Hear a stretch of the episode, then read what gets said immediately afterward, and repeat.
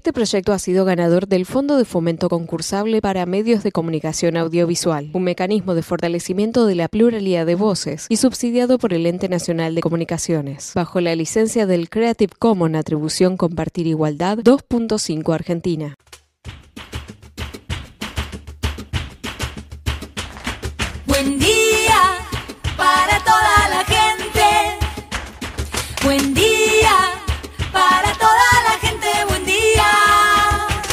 Buen día Soldati, edición Quédate en casa. Son días que necesitan de nuestro compromiso de quedarnos en casa en FM Soldati, no por eso vamos a dejar de ser comunicadores y comunicar. Aprovechamos los límites que se presentan para llevarte por WhatsApp las noticias y la información que necesitas. Vos quédate en casa. Va a ser un buen día, Soldati, pero vos nos vas a escuchar cuando quieras, mañana, tarde o noche. El sur está bien despierto. Participa enviándonos las ideas y contenidos al 11 36 88 87 91. Estamos a la distancia, pero juntes. Buen día, soldati, escuchanos en casa.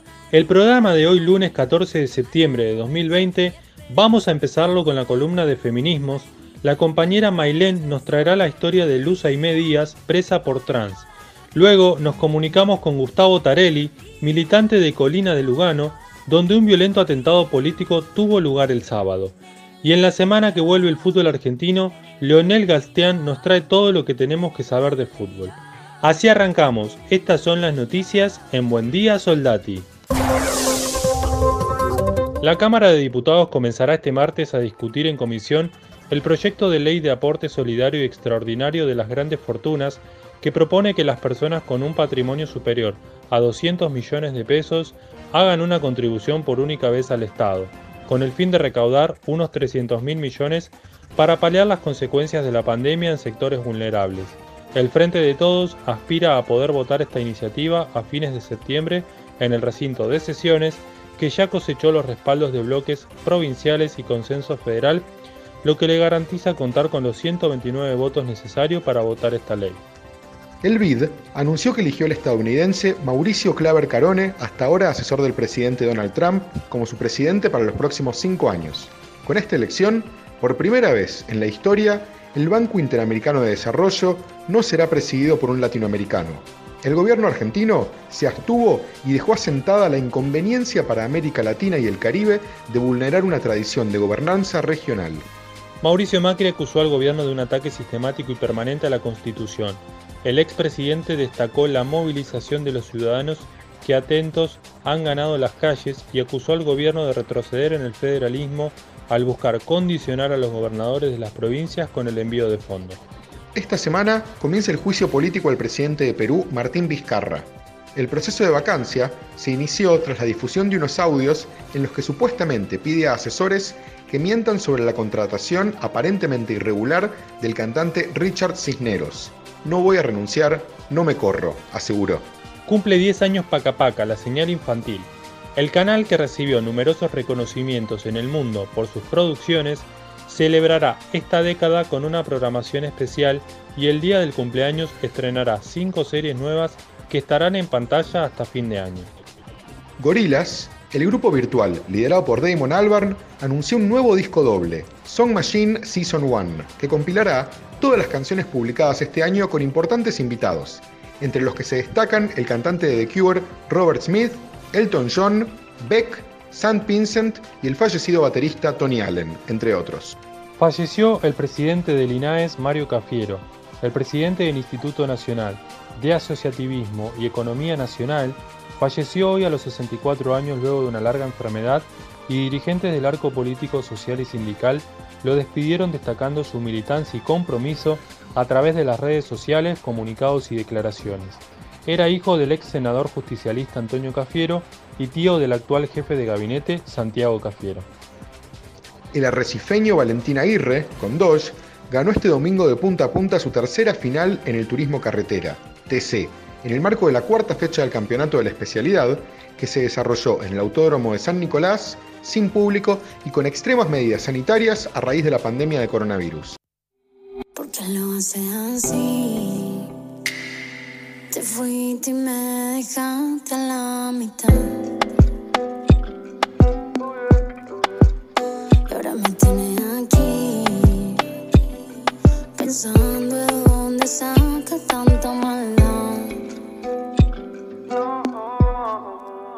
¿Por qué lo haces así?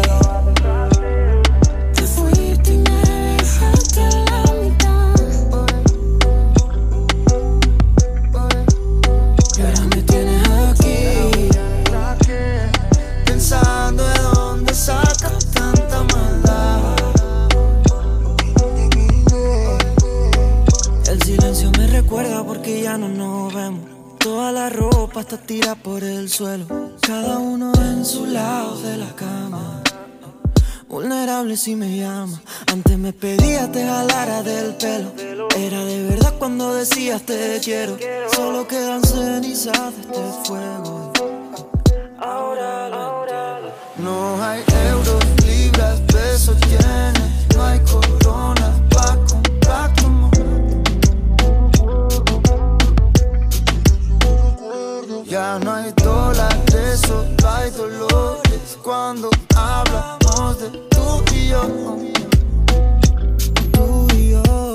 El viernes pasado comenzó el juicio a Luz Aimé Díaz, presa sin pruebas por ser trans. Para hablar de esto estamos en comunicación con Mailén, militante lesbiana del Frente Feminista y disidente del Hormiguero, para la columna semanal de Feminismos. Hola, buenos días, FM Soldati, ¿cómo andan? En el día de hoy les voy a comentar un poco el caso de Luz Aimé Díaz, que es una compañera trans de 24 años, que en 2017 se vino desde Salta a Buenos Aires para poder estudiar en el Bachi Popular Trans Mocha Celis, y en 2018 fue acusada sin pruebas de un, asesinato, de un intento de robo y asesinato, y el viernes ha comenzado el juicio. ¿De qué se acusa a Luz Aimé Díaz? Bueno, Luz es una compañera que se encuentra en situación de prostitución. Ella en 2018 es contratada por dos hombres para ir a trabajar en un departamento en Palermo. Ella va, hace su trabajo, le pagan y se retira. Y vuelve a la esquina donde trabaja siempre. A los meses llega la policía y la detiene acusándola de intento de, de robo y de homicidio. Y la única prueba que tenían era una foto de ella entrando a ese departamento. Resulta que el departamento donde había ido a trabajar para estos dos hombres había una habitación contigua en la que ella había estado, un hombre atado y golpeado. Ella no, no lo vio porque ella lo que declaró fue si lo hubiera visto le hubiera ayudado. Ella fue, realizó su trabajo y se fue. Cuando llegó a la habitación estaba todo oscuro y aparte un dato muy importante que la justicia en ningún momento tuvo cuenta es que Luz a los 13 años sufrió un ataque transodiante que la dejó ciega de un ojo y perdió el 50% de, de visión del otro ojo. Entonces la justicia, desde el momento cero de la causa y tomándose una foto de ella entrando a ese departamento, la culpó porque la justicia se encarga de culpabiliz culpabilizar y criminalizar la vida de las compañeras travesti trans, sin tener en cuenta de forma integral sus condiciones de vida y de existencia en este momento. Contanos, ¿qué pasó después? Bueno, ella es detenida, es llevada al penal de Ceiza, está ahí unos meses y en 2019 le conceden la, la prisión domiciliaria en el Hotel Gondolín, que es un hotel que recuperado por compañeras travesti trans y es una asociación civil por la lucha de los derechos humanos. Ella está, estuvo esperando el juicio durante dos años, el cual empezó el, el viernes y se puede seguir de forma online. ¿Qué interpretación podés hacer de lo ocurrido hasta ahora? La causa de Luz y su acusación es una clara muestra de un sistema judicial que necesita urgentemente una reforma y una visión de género y de derechos de la comunidad LGTBIQ para terminar con eh, juicios injustos y sin pruebas. Luz es criminalizada y acusada por el simple hecho de ser una compañera trans que fue a trabajar en un departamento. Eh, la causa está repleta de esta discriminación y esta violencia. En marzo se logró recusar a dos jueces que no reconocían su identidad de género y la trataban del travestido. Y así que en esta nueva etapa con los nuevos jueces se espera que la causa pueda llegar finalmente a su absolución, reconociendo la realidad de Luz Aimé y reconociendo la realidad de todas las compañeras travestis trans. Así pasaba Mailén, militante lesbiana del Frente Feminista y disidente del Hormiguero, en comunicación con FM Soldati 91.3.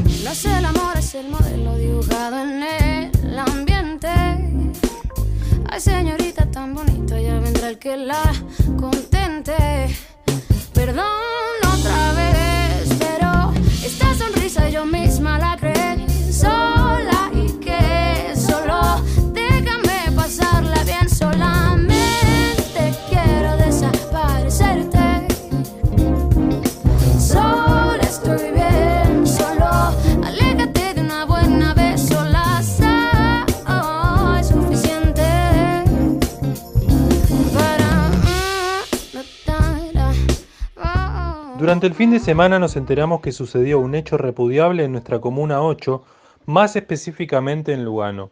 Un violento atentado político tuvo lugar en la unidad básica La Patria es el Otro de la agrupación Colina, ubicada en Valle de Ordóñez 5801, esquina Leguizamón, a escasos metros de la comisaría vecinal 8. Al llegar al local donde cotidianamente se desarrollan y coordinan acciones territoriales, militantes como ollas populares pudieron notar un impacto de bala en la puerta del vidrio del mismo. Estamos comunicados con Gustavo Tarelli, referente del espacio, para que nos cuente qué fue lo que pasó el sábado. El sábado tuvimos un, un atentado contra nuestro querido local, un atentado contra la democracia misma, contra la política eh, que nosotros abrazamos tanto. ¿Qué indicios demuestran que posiblemente fue un atentado?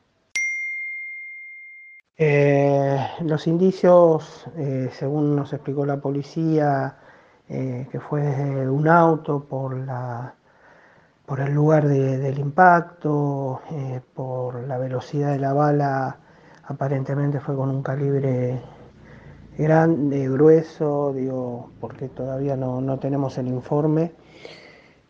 Así que todo nos hace pensar de que, fue un atentado, aparte lo, estábamos lo estábamos abriendo últimamente más seguido, en forma presencial, con los compañeros, las compañeras. Así que bueno, nada, nos encontramos con este, con este desenlace. Lamentablemente, a pesar de estar en democracia, no es el primer hecho de violencia política en los últimos años en locales partidarios del mismo espacio político. ¿A qué crees que se debe? Y creo que se debe esta violencia que nos está afectando, violencia política que nos está afectando en los últimos años, se debe a que eh, no quieren ceder derechos los que más tienen, no, no pueden soportar que nosotros estemos en los barrios, que estemos haciendo políticas, eh, que le estemos dando de comer, ayudar a la gente, a los que menos tienen. Son los mismos de siempre, son los del 76, los del 55 eh, son esa, esa, esa, esa gente que, que odia todo lo nacional y popular. ¿Cómo vienen trabajando desde la unidad básica en este momento tan difícil de crisis alimentaria y sanitaria? Bueno, nuestro local queda en la calle Batre y Ordóñez 5801 en el barrio de Lugano. Eh, próximamente cuando podamos lo vamos a, a inaugurar porque cuando íbamos a hacer el- la inauguración vino la pandemia. Eh, nosotros tenemos trabajo territorial en la ciudad oculta, tenemos un comedor que lo inauguramos hace poco, familia grande, eh, con, un- con una compañera de, fierro que, es Mabel, con toda su familia, con todos los compañeros y compañeras de Colina, articulando con todas las organizaciones del barrio, eh, haci- haciendo las ollas, haciendo el merendero y próximamente, bueno, con un montón de políticas más a medida que llevamos podamos hacerlas eh, con mayor presencia de, gente, ¿no? Ese fue Gustavo Tarelli, referente de Colina, en comunicación con FM Soldati 91.3.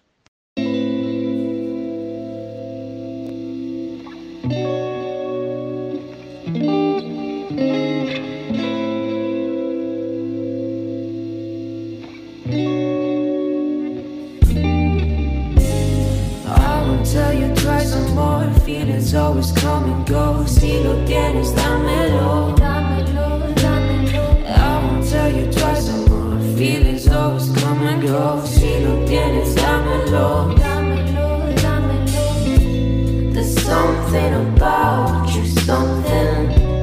There's something. There's something about you, something.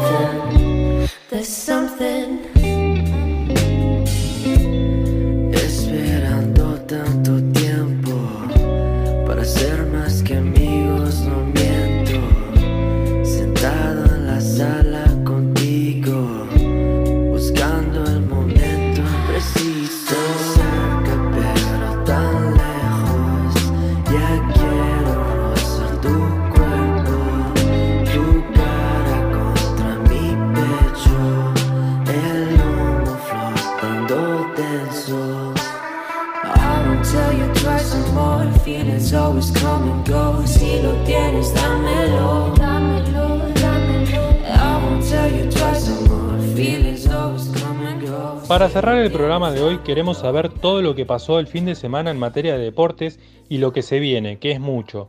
Para hablar de eso estamos con Leo Galstián. Buenas, Leo, ¿cómo andás? Buen día, Soldati. Fede, no pensamos que este día iba a llegar, pero después de seis meses volvió la Copa Libertadores. Qué lindo que suena eso, me imagino el himno sonando antes de cada partido. La más deseada de toda América, la Copa de la Gloria Eterna. Y recordamos el último partido, que fue entre Gremio e Internacional, que el resultado ni te lo voy a nombrar, porque se destacó por terminar con 8 expulsados, una guerra campal en el estadio Arena do Gremio. Y se reanuda este martes con el partido Colo Colo Peñarol a las 19 y 15. Pero Fede, para nosotros el día importante es el jueves, que vamos a llamarlo el Día del Fútbol, para los argentinos porque no te vas a poder despegar del sillón. Arrancamos a las 17 horas con Racing Nacional. La academia busca ganarle la punta a Nacional que están igualados en la cima del grupo. A las 19 se juega River San Pablo, el grupo donde todos están primeros con 3 puntos. Y recordemos que San Pablo tiene 13 partidos disputados en los últimos 2 meses. Luego Boca Juniors a las 21 horas contra Libertad en Paraguay. Si el equipo Ceney se gana, se trepa a la punta de la tabla. Y por último, para finalizar este día hermoso de fútbol, a las 23 horas Tigre versus Guaraní. Bueno, Fede, vamos a hablar de Miguel Ángel Russo porque luego de 13 días lejos de los entrenamientos volvió con todos los precados necesarios y pudo entrenar con el plantel. Y para cerrar, Fede, te cuento que por protocolo los equipos no pueden entrenar 11 vs 11 y Gallardo los hizo jugar 10 vs 10 sin arqueros. Se nos emociona Bilardo si se entera de lo que hizo el muñeco. De alguna manera entonces, ¿podemos decir que vuelve el fútbol argentino? Y en otros deportes, ¿qué novedades podés contarnos? Bueno, Fede, vamos a hablar sobre la mejor liga del básquet en el mundo. Estamos hablando de la NBA porque los playoffs están llegando a su fin y el equipo de LeBron, los Lakers, se metieron a la final de la conferencia oeste y esperan al ganador entre los Nuggets y los Clippers. Del lado este, la final ya está definida entre los Celtics y los Miami Heat. Muy importantes estos duelos para saber quién será el campeón y quién se quedará con el anillo. Bueno, Fede, cambiamos de pelota y nos vamos a la redonda, porque se está jugando la Liga de Naciones y lo más destacado de esta competencia es la cantidad de equipos que apuesta por equipos más jóvenes, haciendo un recambio a históricas selecciones, como por ejemplo España, que tuvo 5 debuts en los 11 titulares. Otro detalle de la selección española es que antes el Barcelona era la columna vertebral del equipo, con jugadores como Xavi, Iniesta, Puyol, campeones del mundo en 2010 y hoy en día tan solo dieron a dos jugadores que son Busquets, que ya tiene 32 años, y Ansu Fati, recién comenzando sus 17 años. Danos unas noticias más y terminamos el programa de hoy. Bueno, Fede, llegamos al final de la columna, pero como siempre vamos a cerrar muy bien arriba. Así que encendemos los motores, ponemos primera y nos vamos rápidamente a la Fórmula 1 porque hay novedades. Tras la cantidad de sorpresas en la carrera anterior, ya recordando a Hamilton en el puesto 7, Ferrari no entrando ni en el top 10, que no había pasado hace 36 años, y innumerables cosas, el día de ayer se corrió en Toscana y tuvo al Rey Hamilton primero y su escolta Bottas. Ferrari, por otra parte, entró al top 10 en octavo y décimo lugar. Así que como dije, siempre hay novedades y siempre hay sorpresas en la Fórmula 1, por lo que vamos a seguirla muy de cerca. Y para cerrar, Fede, notición para los argentinos, Fau Campaso, Tec y la Provítola, ya que salieron campeones con el Real Madrid de la Supercopa Endesa venciendo nada más y nada menos que al mismísimo Barcelona en el Superclásico de España en una final de película 72 a 67 y se quedaron con el trofeo. Fau Campaso encendido metió 21 puntos de 72 y se llevó el MVP al mejor jugador. Así que Fede, con esta notición cerramos bien arriba la columna de deportes. Ese fue Leo Galstián con todas las novedades deportivas en comunicación con FM Soldati 91.3.